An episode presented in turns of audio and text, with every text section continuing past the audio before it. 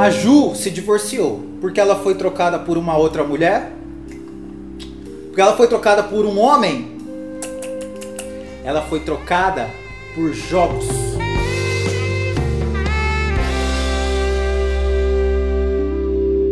Ju, quantos anos você tem?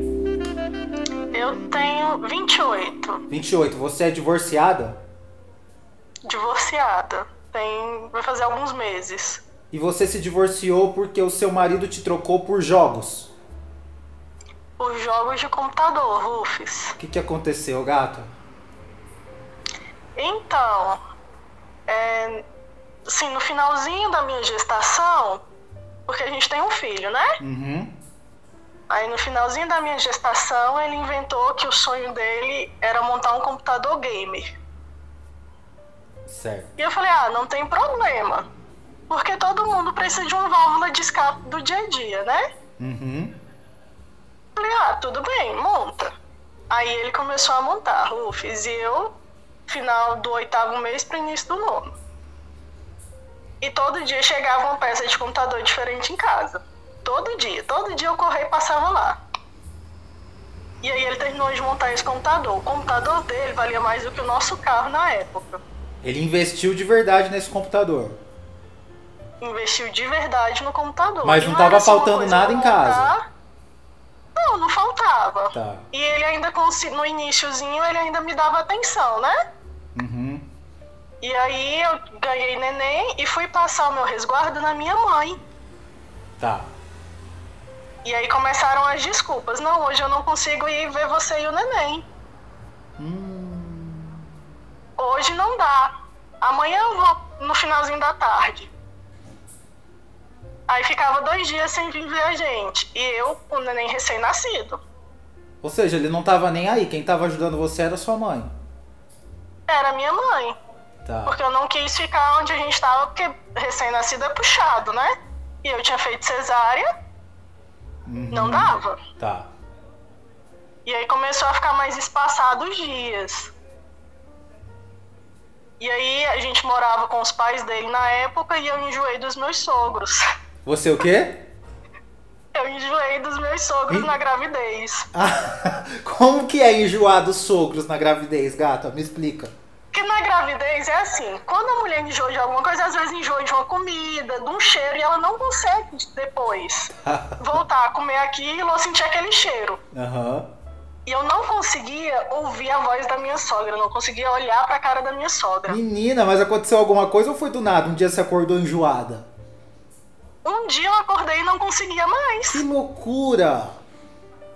Aí ela vinha, às vezes ela vinha com ele visitar a gente, eu não conseguia deixar ela pegar meu filho. E ela percebeu isso? Ela não, mas ele sim, né? Tá. E aí eu falei, olha, se você quiser continuar casado comigo, eu não vou voltar pra casa dos seus pais. Vende o nosso carro e compra os móveis e a gente aluga um lugar. Justo. Ele tá bom. Mas aí na mudança, Rufus, o, o computador dele tinha que ter uma mudança especial. O pai dele teve que vir segurando as peças do computador, passar do cinto. Ele passou o cinto no computador. Passou, porque era muito valioso pra ele. Entendi. Quantos anos seu marido tinha na época? 32? 32 já, não era nenhum adolescente. Não, não era uma criança. Uhum. Mas aí fez a mudança E com o aí? computador, alugou um lugar e fez a mudança. Fizemos. Aí começou a complicar. Então ele ficava bravo quando eu pedia ajuda. Quando você diz ajuda, é a obrigação dele de cuidar da criança. Exatamente, falava, olha, fica aqui com ele um pouquinho eu poder tomar um banho, ou fica aqui com ele pra fazer um almoço. Nossa, aí mudava o negócio. O que, que acontecia? O que, que ele falava? Aí ele ficava muito indignado, porque eu não posso ter um minuto de paz. Eu falei, mas e eu? Quando é que eu vou ter um minuto de paz? Se você falasse Nossa, um mas A você- enquanto ele estava jogando, o tsunami acontecia dentro de casa. A respiração dele já mudava. Mudava quando eu abria a porta, porque o computador tinha um lugar só pra ele. Aham. O quarto do computador tinha ar-condicionado, Rufus. E o de vocês não. E o nosso não. E ele passava o dia inteiro nesse computador. acordava às 5 da manhã, ia dormir meia-noite e já ia direto pro computador. Ele tomava café da manhã no computador, ele almoçava no computador, ele jantava no computador. Mas ele tinha emprego. Não, ele saiu do emprego. Ele saiu do emprego por causa dos jogos. Ele saiu porque ele já não gostava de trabalhar e a mãe dele sempre sustentou ele, né, Rufus? Ah, tá. A mãe mandava dinheiro pra ele, então. Ele que controla a conta bancária da mãe dele. Entendi. E aí ele acordava então 5 da manhã, Ia direto pro computador. direto. Ele não olhava a criança, Direto. não te ajudava com nada. Não. E aí, quando nosso filho fez um ano, eu falei, eu vou voltar a trabalhar, porque não dá. Antes ele dependia do meu leite, agora ele não depende mais, ele já consegue comer. Uhum. E aí, de dia ele fingia que olhava, né? Mas era assim, ele passava o dia no computador e nosso filho ficava ao redor dele. Pera aí, gata, nesse, voltando nesse um ano que você não estava trabalhando, ele não ajudava com a criança, ou seja, não fazia a obrigação dele, e como marido? Nem com a casa. E era quando dava tempo, se, ele, se eu tivesse acordado é quando ele fosse dormir. Mas se eu não tivesse, ele também não mexia em mim. E era papum. Era não me procurava mesmo, Rufus. Ah, ele não procurava, mas quando procurava era rápido. Quando eu procurava, era rápido. Era pra se adequar ali no tempinho que ele tinha.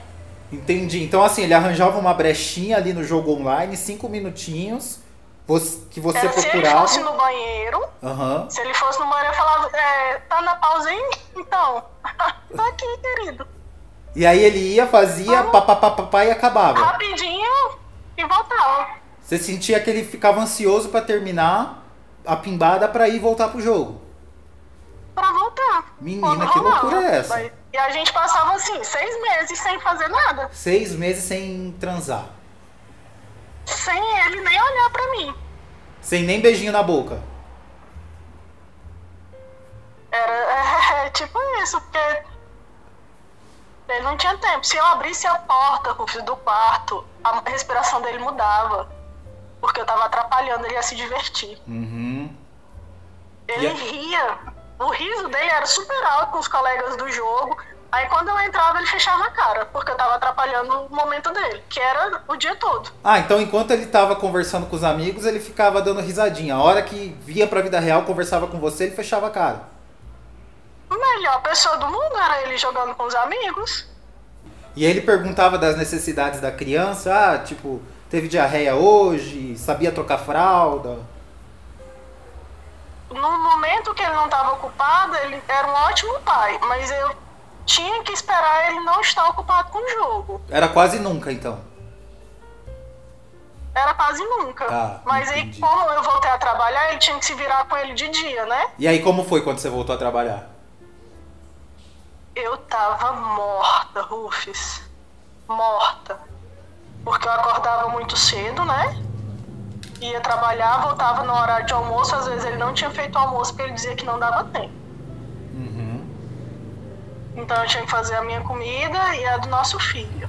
Você chegava do trabalho, ele não trabalhava, você chegava e ainda tinha que cozinhar. Isso, aí era o meu horário de almoço, eu tinha duas horas de almoço, porque eu trabalhava e morava na mesma cidade, então era pertinho meu emprego. Uhum. E aí eu voltava pro trabalho às duas e chegava em casa umas seis e meia. Tá. E tava lá tudo do mesmo jeito. Se eu tivesse deixado um copo em cima da pia, tinha um copo em cima da pia. Meu Deus do céu.